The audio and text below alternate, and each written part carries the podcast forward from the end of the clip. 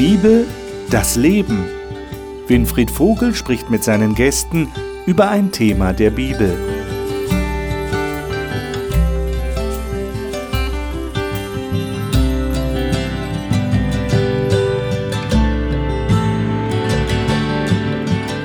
Willkommen zu dieser Sendung. Wir sind hier in der Talkrunde zur Bibel. Wir sind wieder beieinander. Die Gäste sind im Studio. Und wir reden heute noch einmal über das Thema Haushalterschaft oder wie gehe ich mit den Ressourcen um, die ich bekommen habe. Das ist ein Thema, das sehr viel mit dem Leben und auch mit der Einstellung zum Leben zu tun hat. Und heute wollen wir darüber reden, wie können wir genügsam, das ist ein Wort, das wir selten verwenden, glaube ich, und zufrieden sein. Sind Sie zufrieden? Ich stelle mir auch die Frage, bin ich zufrieden? Womit bin ich zufrieden in meinem Leben? Gibt es Bereiche, wo ich vielleicht nicht zufrieden sein sollte? Aber grundsätzlich sollte ich schon ein zufriedener Mensch sein. Sind Christen zufriedene Menschen? Das sind Fragen, die wir versuchen von der Bibel her zu beantworten. Wir nehmen uns die Anregungen aus den biblischen Texten, reden darüber und versuchen das auf unser Leben anzuwenden. Das mache ich mit den Gästen hier im Studio und dies sind heute meine Gäste. Franziska Knoll hat lange im Norden Deutschlands gelebt und ist heute Studentin der Psychologie in Leipzig. Sie sagt, sowohl persönlich als auch beruflich interessiere sie das Thema Veränderung des Menschen, zu dem die Bibel eine Menge zu sagen hat. Dayani Cruz Schäffer stammt ursprünglich aus Brasilien und lebt heute mit ihrem Mann im südlichen Hessen, wo sie auch soziale Arbeit studiert. Zuvor war sie auf dem Amazonas auf Schiffen unterwegs, um ehrenamtlich Hilfsprojekte für bedürftige Menschen zu unterstützen. Christoph Jansky kommt ursprünglich aus Sachsen-Anhalt und studiert derzeit Theologie in Österreich. Er sagt, er habe in einem kleinen Hauskreis die Bibel entdeckt und dadurch zu einem lebendigen Glauben an Gott gefunden. Günter Maurer kommt ursprünglich aus Salzburg und lebt derzeit in der Schweiz, wo er als Pastor einer Freikirche arbeitet. Er sagt, für ihn sei die Bibel nicht nur ein Buch zum Lesen, sondern vor allem ein Buch zum Leben. Über das Leben wollen wir reden und was die Bibel dazu zu sagen hat. Ich lade euch ein, dass wir 1. Timotheus 6 aufschlagen. Das ist ein Brief, den der Paulus an seinen jungen Mitarbeiter Timotheus geschrieben hat. 1. Timotheus 6 und dort die Verse 6 bis 11. Franziska, darf ich dich bitten, das zu lesen? Du hast die Neues Leben-Version, eine modernere Übersetzung. Bin gespannt, wie sich diese Texte da anhören. Ja. Wahrer Glaube und die Fähigkeit, mit wenigen zufrieden zu sein, sind tatsächlich ein großer Reichtum. Schließlich haben wir bei unserer Geburt nichts in die Welt mitgebracht und wir können auch nichts mitnehmen, wenn wir sterben. Deshalb wollen wir zufrieden sein, solange wir nur genug Nahrung und Kleidung haben. Menschen, die reich werden wollen, geraten nur in Versuchung und verstricken sich in so viele dumme und schädliche Wünsche, dass sie letztlich ins Verderben und in ihren eigenen Untergang stürzen. Denn die Liebe zum Geld ist die Wurzel aller möglichen Übel. So sind manche Menschen aus Geldgier vom Glauben abgewichen und haben sich selbst viele Schmerzen zugefügt. Aber du, Timotheus, gehörst Gott, deshalb sollst du dich davon fernhalten. Bemühe dich um ein Leben, so wie Gott es will, geprägt von der Ehrfurcht vor Gott von Glauben und Liebe, geführt mit Geduld und Sanftmut. Dankeschön. Ich schlage vor, dass wir noch einen Text dazu lesen, nämlich Hebräer 13, Vers 5 und 6. Also eigentlich ist noch äh, der sechste Vers dazu. Hebräer 13, 5 und 6. Dajani, darf ich dich bitten, das mal zu lesen? Welche Übersetzung hast du? Neues Leben Übersetzung. Auch Neues Leben, mhm. gut. Hängt euer Herz nicht ans Geld und benügt euch mit dem, was ihr habt. Denn Gott hat gesagt, ich werde dich nie verlassen und dich nie in Stich lassen. Deshalb können wir zuversichtlich sagen, der Herr steht zu mir, deshalb fürchte ich mich nicht. Was können mir Menschen anhaben? Mhm. Also ganz ähnliche Aussagen hier und was so durchkommt, das hat ja auch mit dem Titel unserer Sendung zu tun, genügsam sein genügsam, könnte man sagen, das bedeutet, ich habe genug oder ich bin zufrieden mit dem, was ich habe. Ich glaube, äh, was du gelesen hast, Franziska, irgendwie wir, wir, wir sind mit wenigem zufrieden oder so, hieß Mhm, es da. genau. Ähm, gilt das für euch? Ähm, habt ihr genug? Seid ihr genügsame Menschen? Und würdet ihr mit dem Brust und der Überzeugung sein, natürlich, Christen sind genügsame Menschen? Nicht immer. Nicht immer. Nee. Hm. Ja, es ist schwer, weil wir in einer sehr Konsumistengesellschaft leben. Wir leben wirklich in der Konsumgesellschaft, Ja, das genau. stimmt. Heute ist es wichtiger haben als sein. Und wir sind mittendrin. Wir sind Christen, wir gehen zur Kirche, aber wir leben diese Welt. Und manchmal wir bekommen diesen Strom. Das Haben ist viel mehr wichtiger als Sein. Hm. Und das ist schwer, damit zu kämpfen. Also ihr kämpft damit. Ja. Also je nachdem, wo ich hinschaue, manches Mal denke ich mir, ich bin ein sehr genügsamer Mensch, bis es dann zu einem Vergleich kommt. Und dann denke ich mir, das wäre auch noch schön. Jetzt bin ich mir nicht ganz sicher, möchte ich das unbedingt haben oder ist es nur ein, ein Wunsch, den ich abhaken kann. Aber es ist nicht automatisch. Ne?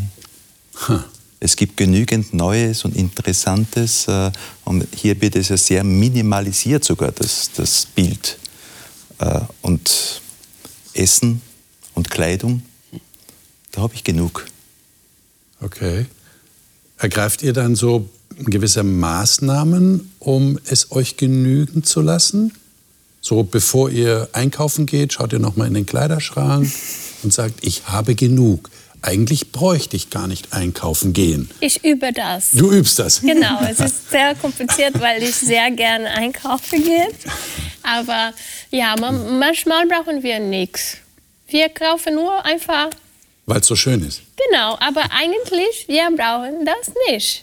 Und jetzt, ich versuche immer, wenn ich etwas sehe, das ich, das ich sehr gerne haben möchte, ich sage zu mir selbst, brauche ich das? Und wenn ich Nein sage, dann mit Schmerzen, Herz kaufe ich nicht. Aber eigentlich möchte ich kaufen. Ja. Ja. Ich meine, jetzt spricht ja der Paulus hier noch von Geldliebe. Habt ihr das registriert? Ich war interessiert zu hören, wie das die Neues Leben Bibel übersetzt, aber die hat genau dasselbe. Ich Liebe zum Geld. Äh, habt ihr nicht, oder? Meine, Liebe zum Geld. Da habe ich so ein Bild von, wie hieß der? Dagobert Duck oder manche sagen deutsch Dagobert Duck von Walt Disney. Der schwimmt im Geld, der badet in seinem Geld. Kennt ihr vielleicht diese Comics? Aber das, das ist ja fern von uns, oder? Liebe, Liebe zum Geld. Wer würde das zugeben, dass ich liebe Geld? Was meint der Paulus hier? Also ich mag schon Geld, ja, kann ich zugeben. ähm, Das ist ein beruhigendes Gefühl, es in der Tasche zu haben. Ja? Weil also an dem Geld hängen ja bestimmte Sachen dran. Ja, das ist zum einen ja die Sicherheit, die es mir verschafft, das ist aber auch die Möglichkeit und die Eintrittskarte zu, zu, zu sehr vielen Dingen, die ich in meinem Leben tun kann. Ähm, also nicht nur irgendwelche Konsumgüter, sondern auch Bildung hängt auch am Geld mit dran. Ob ich jetzt noch mal nach einem Studium noch mal eine Ausbildung machen kann, das hängt vom Geld ab, auch wenn ich das total schade finde.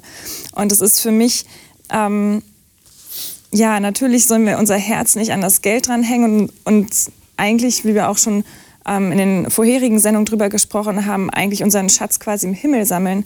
Andererseits ist aber auch so dieser Gedanke, nein, ich brauche das alles nicht, kann auch ins Gegenteil überschwappen, dass ich dann nicht mehr großzügig sein kann, auch mir geg selbst gegenüber nicht mehr. Und das ist, glaube ich, auch so gefährlich, wo man aufpassen muss, so, so einen gesunden Mittelweg zu finden. Ja, ich denke an das Wort von, ich glaube, Sokrates, nicht? Der große Philosoph hat das gesagt. Ich gehe durch die Straßen und sehe, was ich nicht brauche. Äh, Wie kommt man dahin? Ja, das ist ja gar nicht so einfach. Du hast gesagt, in der Konsumgesellschaft ist das nicht so leicht. Du sagst natürlich, äh, Geld wird gebraucht, auch für, für sehr gute, nützliche Dinge. Wenn ich das nicht habe, dann versuche ich natürlich Geld zu bekommen, Einnahmen zu generieren ähm, dann ist ja schon der Fokus irgendwo auf dem Geld. Aber das meint, glaube ich, der Paulus nicht, oder? Geld, Liebe ist schon was anderes, andere Dimension. Was meinst Das du? ist halt die? Frage.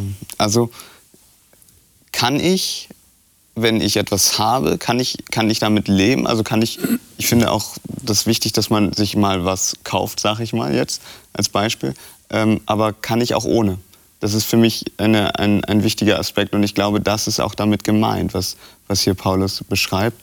Wenn ich jetzt zum Beispiel sage, ich brauche Geld für mein Studium, ich möchte gerne mein Studium haben, aber wenn ich jetzt sage, okay, ich, ich hänge meine Geldliebe unter der Liebe zu Gott, dann soll das Gott entscheiden. Und dann muss ich auch einfach darauf verzichten können, mache ich mein Studium oder nicht? Weil, weil wenn, wenn ich Gott an erster Stelle irgendwo stelle, sage ich jetzt mal, ähm, dann kann ich mir auch sicher sein, dass das schon richtig entschieden wird, weil, mhm. sag mal, sonst beschränken wir. Also es ist viel Vertrauen zu Gott, was du hier zum Ausdruck bringst. Ich, genau. ich vertraue dann darauf, dass Gott mir das gibt, was ich brauche. Genau, richtig. Auch wenn ich jetzt im Moment nicht weiß, wo ich es hernehmen und wenn soll. Ich, und wenn ich mir dann mal eine Tafel Schokolade kaufen kann, wobei dann ist natürlich die Frage, will ich gesund leben oder nicht, ne? aber ähm, dann, okay. wenn ich das habe, dann kann ich auch dafür dankbar sein und dann denke ich, kann man auch sich mal was kaufen. Es ist die Frage, könnte ich auch ohne. So dass, ich weiß nicht, ob ich das richtig ausdrücke, aber ich glaube, ihr versteht das. Ja, und deine Formulierung klingt ja fast so, da gönn ich mir auch mal was. Ja. Äh, wie, wie, wie steht denn ihr dazu? Äh, das sagen wir ja auch so, ich gönne mir mal was. Oder wir sagen so scherzhaft, wenn wir was genießen, man gönnt sich ja sonst nichts. äh, wie, wie seht ihr das? Wie, wie haltet ihr das? Äh, das wäre eine armselige Einstellung, oder? Äh, ich denke, dass das Leben genügend hat, was wir auch genießen können. Viele Bereiche, wofür ich gar kein Geld brauche. Ja? Das ist eine Grundeinstellung, die ich mitbringe. Äh, das Problem, was ich hier sehe, ist ja, Geld brauchen wir, zumindest in, unserer, in unserem Gebiet, wo wir leben. Äh, wo beginnt jetzt die Grenze zur Gier? Wo beginnt jetzt der Bereich, wo ich merke, jetzt verursacht das Geld in mir etwas, was ich eigentlich nicht möchte. Mhm. Und plötzlich ist da ein Virus in mir, der äh, etwas erzeugen kann, wodurch ich, wenn man es von der Bibel her nimmt, geistlich krank werde. Mhm. Es ist nicht schlecht, Geld zu haben und ja, oh, jetzt davon, sind viele erleichtert, glaube ich. Davon profitiere, es ist nicht schlecht. Aber wenn das das Zentrum unser Leben ist, dann ist es gefährlich. Okay.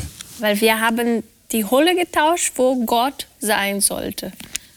Also es kommt auf die Priorität an, mhm. die ich setze. Genau. Aber ihr habt schon angedeutet, es ist nicht immer so einfach. Nee. Ja, Notwendigkeiten sind da oder auch Begierden, einfach ich habe Lust, was zu haben. Das hat ja auch ein gutes Gefühl, das bringt ja auch ein Glücksgefühl. Mhm. Deshalb gehen ja viele Leute shoppen und finden das ganz toll, weil es ein Glücksgefühl bringt. Nicht? Was Neues auszupacken oder was Neues anzuziehen, ist ja schon toll. Aber man muss die Prioritäten richtig setzen. So habe ich euch jetzt verstanden. Okay. Seid ihr zufriedene Menschen? Würdet ihr sagen, ja, ich, wenn ich mich so zurücklehne und nachdenke, sage ich, doch, doch, ich bin zufrieden. Ich bin. Du bist zufrieden? Ja. Aha. Ich habe viel. Es ist so, wenn ich mein Leben jetzt betrachte, dass ich, ja, ich sage so, ich, meine Situation jetzt ist besser, als ich in Brasilien gelebt habe. Mhm. Ich ja, ich komme eine, von einer Familie mit finanziellen Problemen und so. Und in Brasilien habe ich nie so viel gehabt, wie ich jetzt habe. Nicht, dass ich jetzt reich bin. Nicht. Für Deutschlands Vergleich bin ich normal.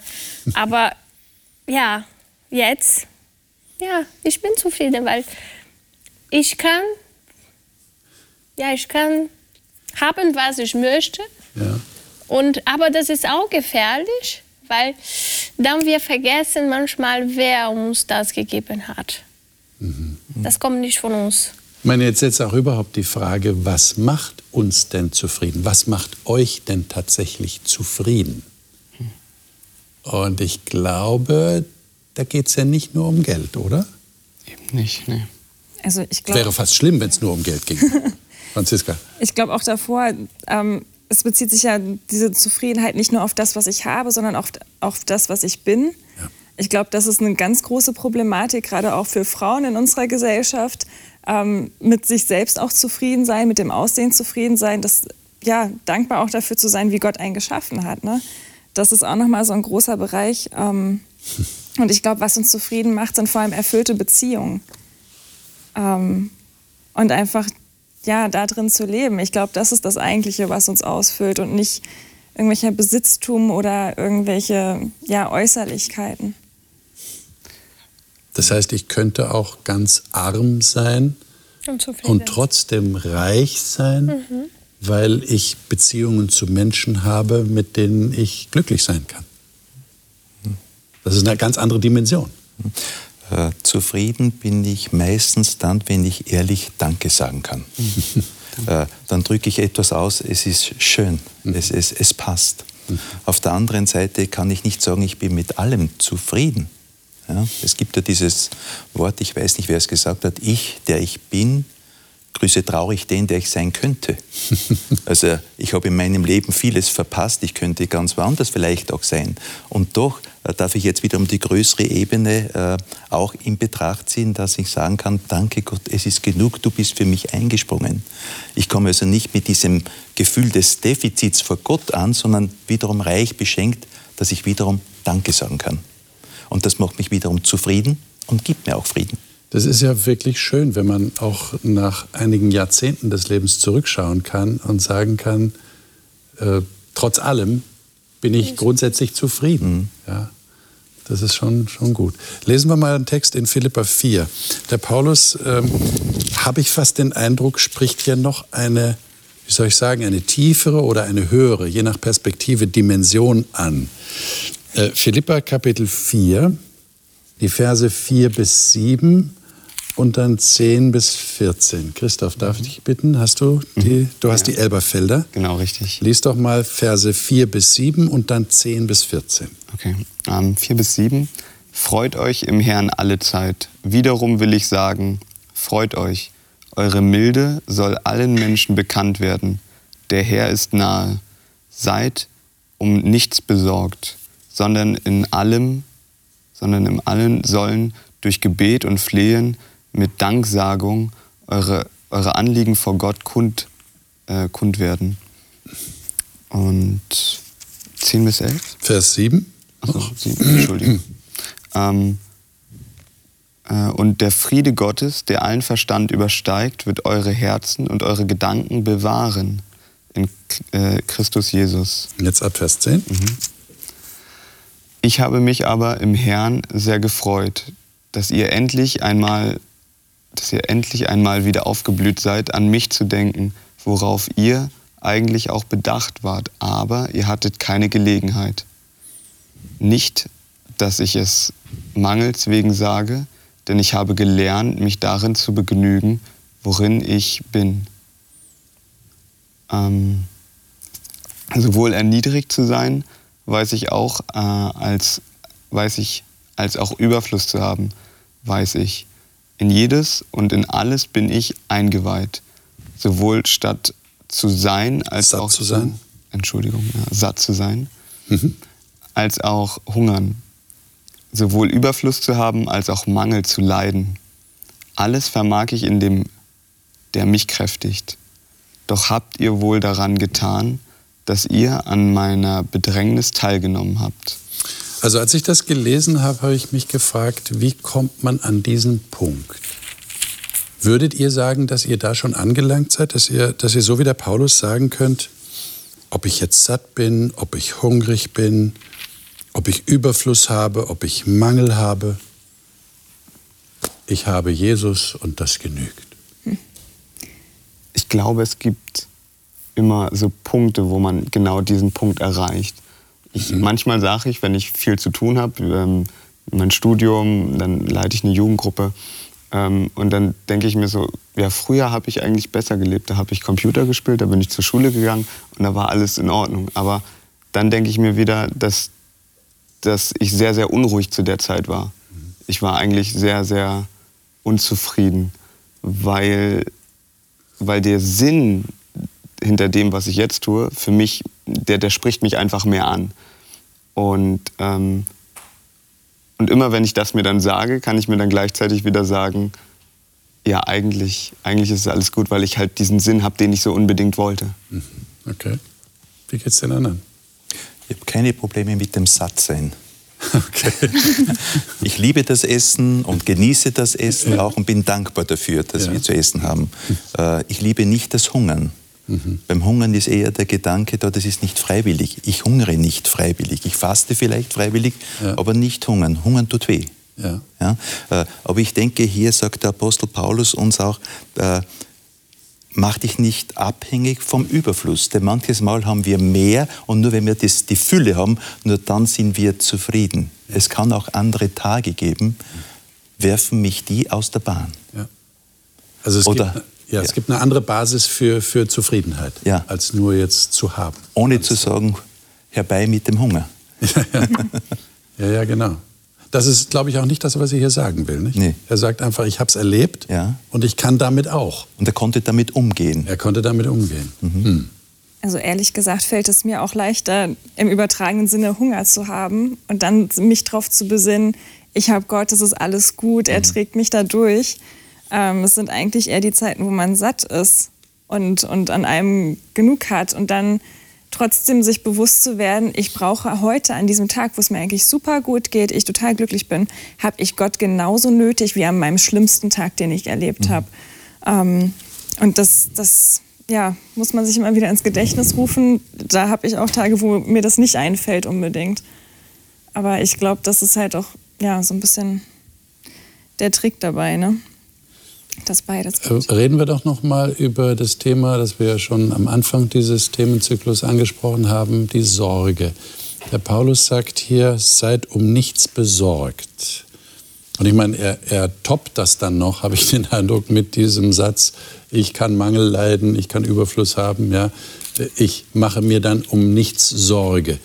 Ähm, worum macht ihr euch Sorgen? Oder würdet ihr sagen, nee, nee, ich bin schon auf dem Weg von Paulus, ich mache mir keine Sorgen mehr? Schön wäre. Worum machen sich Menschen heute Sorgen? Christen. Die Zukunft, Die Zukunft. Die Zukunft.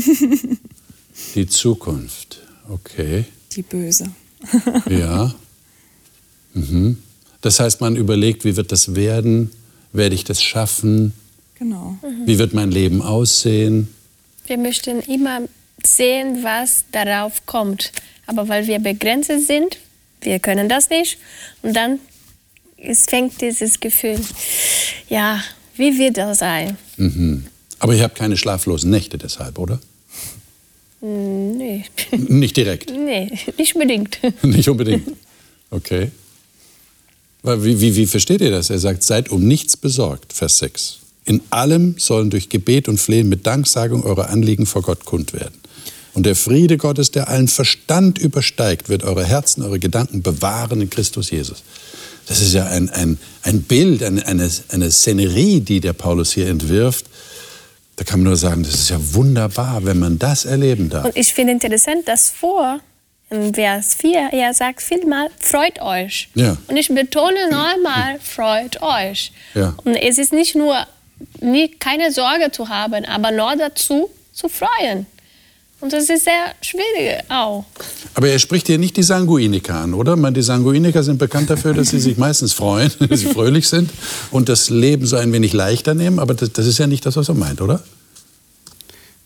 Also er sagt ja dann in Vers 6, sondern betet um alles. Aha. Ähm, also das ist dann die Stelle, wo ich irgendwie in Bedrängnis bin und merke, aha, mein Gedankenkarussell dreht sich, ich mache mir Sorgen, was wird jetzt nach dem Studium werden. Dann bete ich drum oder habe die Möglichkeit drum zu beten. Ähm, Ja, und es, es befreit ja aber auch dann, also das finde ich auch immer ganz beruhigend, wenn man sonst immer hört, ja, du darfst dir keine Sorgen machen. Das heißt ja nicht, ich darf mich nicht drum kümmern. Ich darf trotzdem Verantwortung übernehmen und mein Leben also planen, so gut ich eben das kann aus meiner Perspektive. Und dann aber nicht in die Sorgenmaschinerie mit reinfallen, sondern das eben an Gott abgeben. Das ist eine wichtige Unterscheidung. Ja. nicht? Äh, Das heißt nicht, dass ich gar nicht plane Ja. Und mich um nichts kümmere und einfach mich zurücklehne, Däumchen drehe und sage, der liebe Gott wird mir schon schenken. Das ist nicht der Punkt. Also dieses Sorgt euch um nichts ist schon eine steile Ja. äh, Aufforderung hier. Äh, Und es ist so radikal. ist radikal. Um nichts. Und ich habe mich auch gefragt, äh, wie kann das gelingen? Äh, Für mich bin ich äh, zu dem Ansatz gekommen, dass da vorne vor diesem Satz noch ein anderer Satz steht, wo es heißt, der Herr ist nahe.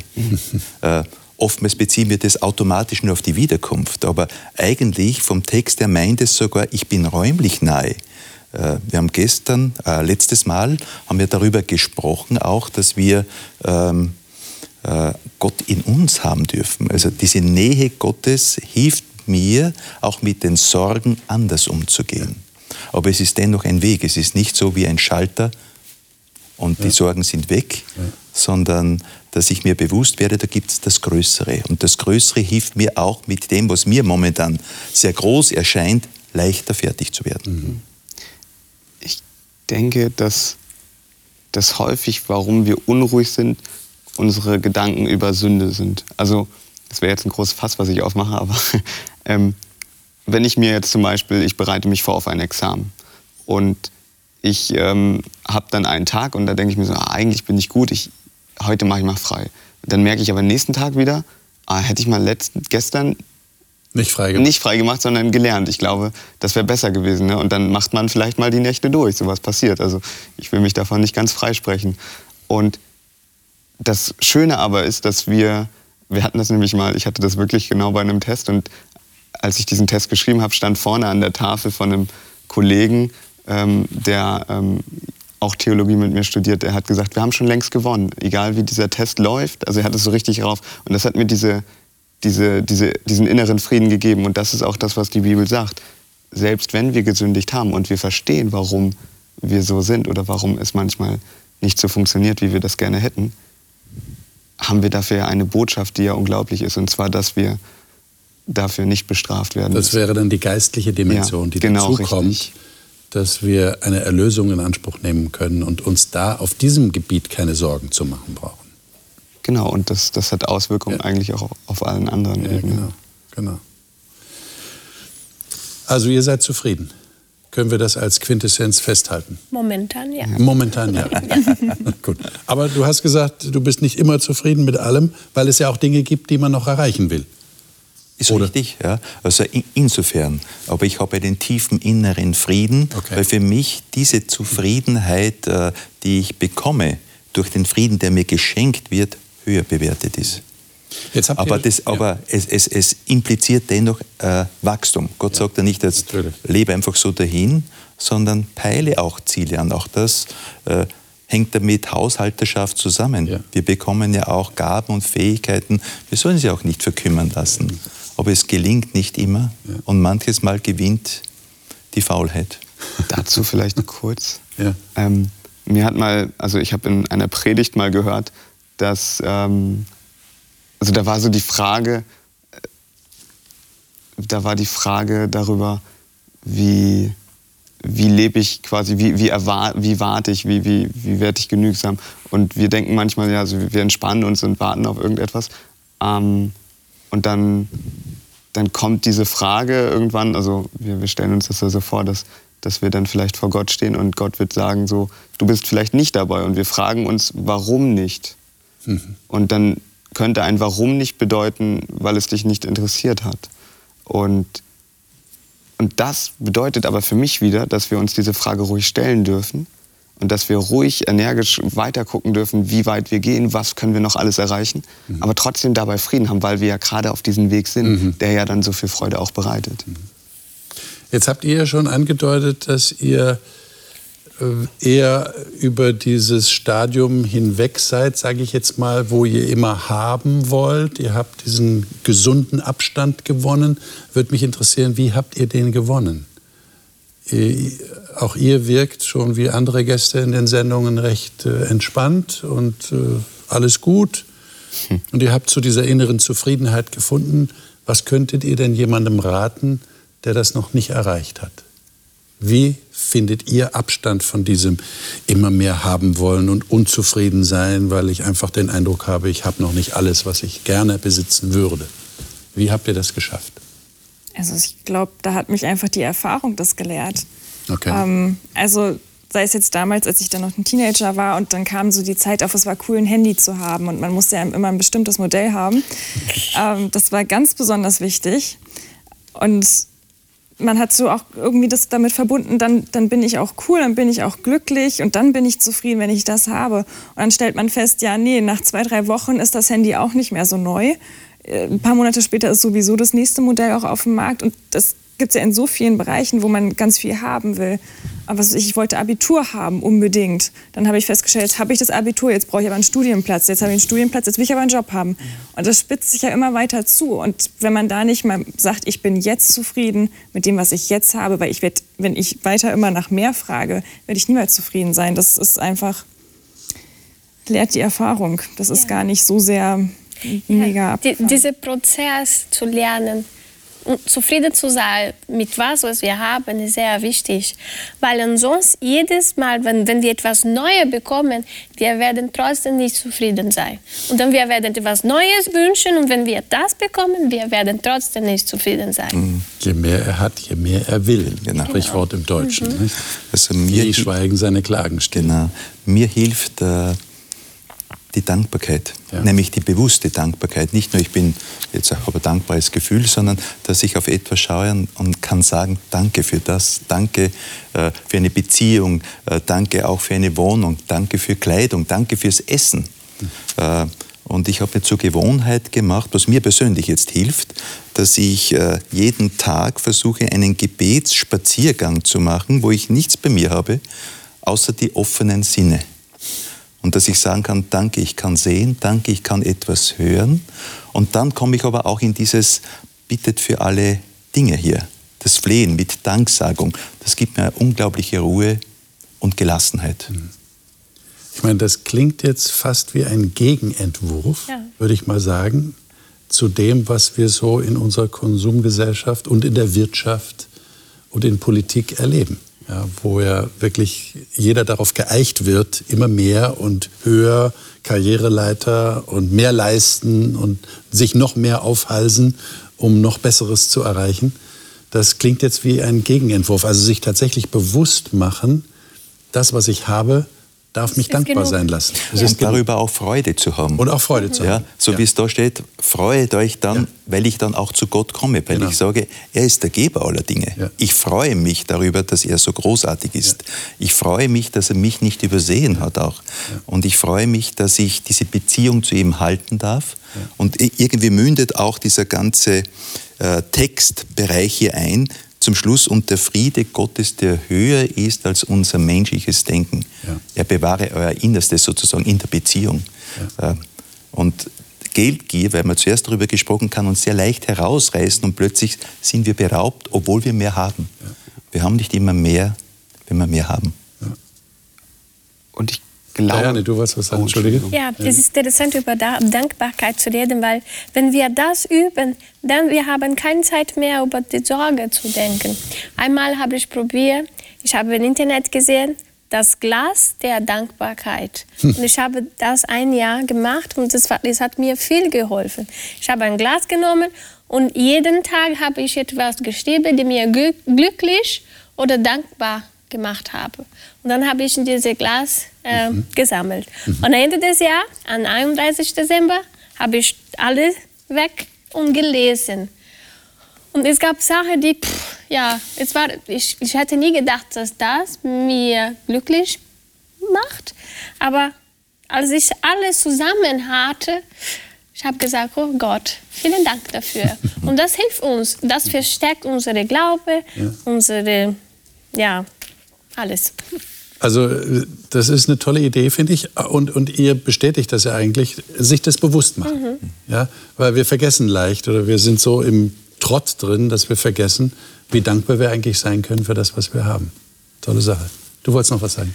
Ja, also das geht genau in dieselbe Richtung wie mhm. ähm, die anderen beiden Vor ähm, Aussagen. Für mich ist das Wort Wertschätzung da auch noch ein bisschen mit drin. Mhm. Als ich also jetzt in meinem Studium erfahren habe, so wie, wie die Bibel gemacht wurde, ja, ähm, war mir viel deutlicher klar, wie, wie krass das eigentlich ist einfach, ähm, dass wir heutzutage dieses Werk hier so einfach haben und jeder hat es oder jeder kann es fast haben, also in fast allen Bereichen der Welt. Also, und, und früher hat man dafür 40 Schafe getötet, damit man, was weiß ich, ein paar Seiten Pergament hatte. Mhm. Und ähm, wenn man sich das bewusst macht, was man hat und das nochmal vielleicht auch genauer betrachtet, mhm. dann wird man auch dankbarer und ähm, das beruhigt einen dann auch. Ja, das ist auch ein wichtiger Gedanke. Nicht? Wir haben in der Bibel haben wir einen, einen Schatz, der uns äh, zufrieden macht. Äh, es ist auch interessant, äh, je mehr ich diese Dankbarkeit äh, bewusst pflege, desto freier bin ich aber auch zum Geben. Ja. Denn plötzlich habe ich mehr ja. als ich eigentlich momentan brauche. Es gibt auch Situationen, äh, und als Seelsorger kommt man mit vielen zusammen, wo man merkt, also der ist wirklich am Ende. Aber da befreit uns die Dankbarkeit, dass uns Gott genau. beschenkt hat, sehr dafür auch. Ja. Es hat immer diese zwei Seiten. Also nicht nur ich bin dankbar für mich, ja. sondern auch die Befreiung. Und äh, was du gerade sagst, das wird auch in dem Text in Matthäus 25 erwähnt. Ist ein längerer Text. Äh, in äh, Matthäus 25 ist ein langes Kapitel, wo Jesus hm, einige Illustrationen bringt, Geschichten erzählt.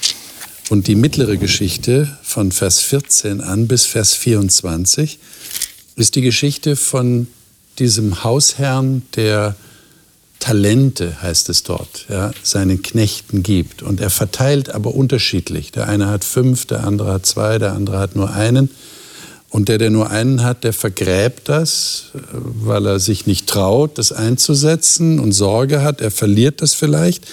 Und der, der fünf hat und auch der andere, die setzen das ein und sie, sie generieren noch mehr, sie haben einen Gewinn davon, sie werden dann gelobt.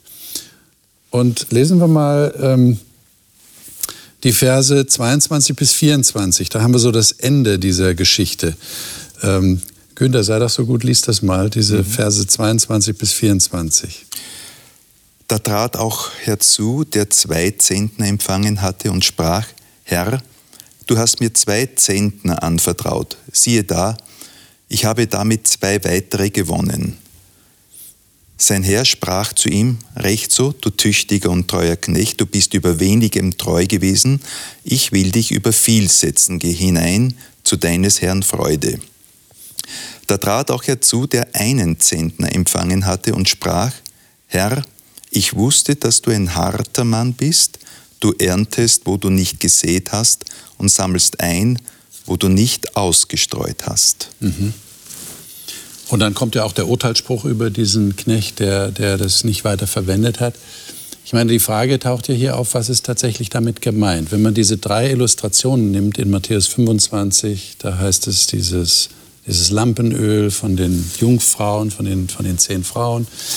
Und dann auch das Weltgericht, wo Jesus sagt, was ihr dem geringsten meiner Brüder getan habt, habt ihr mir getan. Das scheint ja alles darauf hinzudeuten, wir haben als Menschen etwas anvertraut bekommen, das wir weitergeben dürfen. Ähm, was bedeutet das für euch, dass ihr etwas bekommen habt durch Gott, durch Jesus, das euch so zufrieden macht, dass ihr es mit anderen teilen wollt.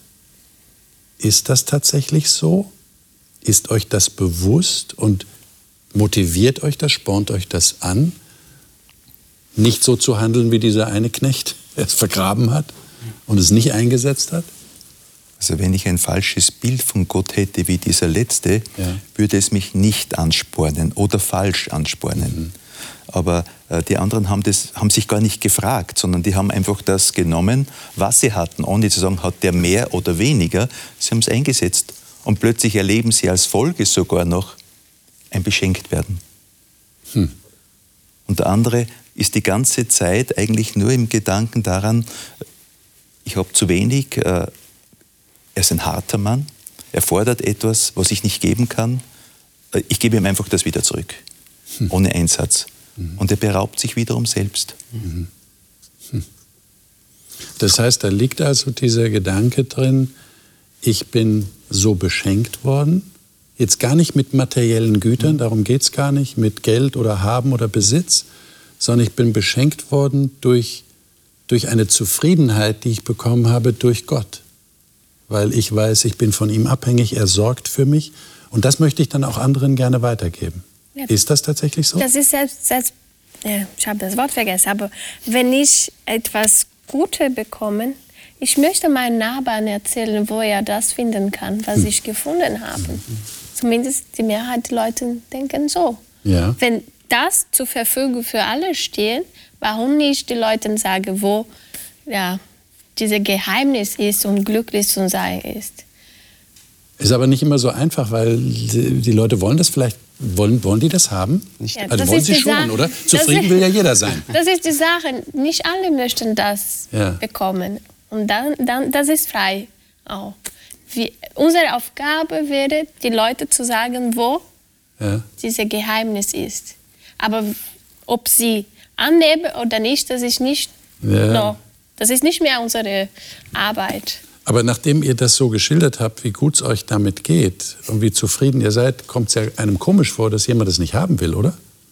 Also ich tue mich damit ehrlich gesagt ziemlich schwer. Ähm, natürlich wäre die logische Schlussfolgerung, hey, du hast das doch so toll und wenn das für dich so funktioniert, warum gibst du das nicht weiter an dein Umfeld? Ähm, und ich glaube, dass Angst auch ein großes Motiv ist, nicht Angst irgendwie im Sinne von jetzt Gott ist dann hart oder was auch immer, ähm, sondern wie es dann ankommt und was die Leute von einem denken.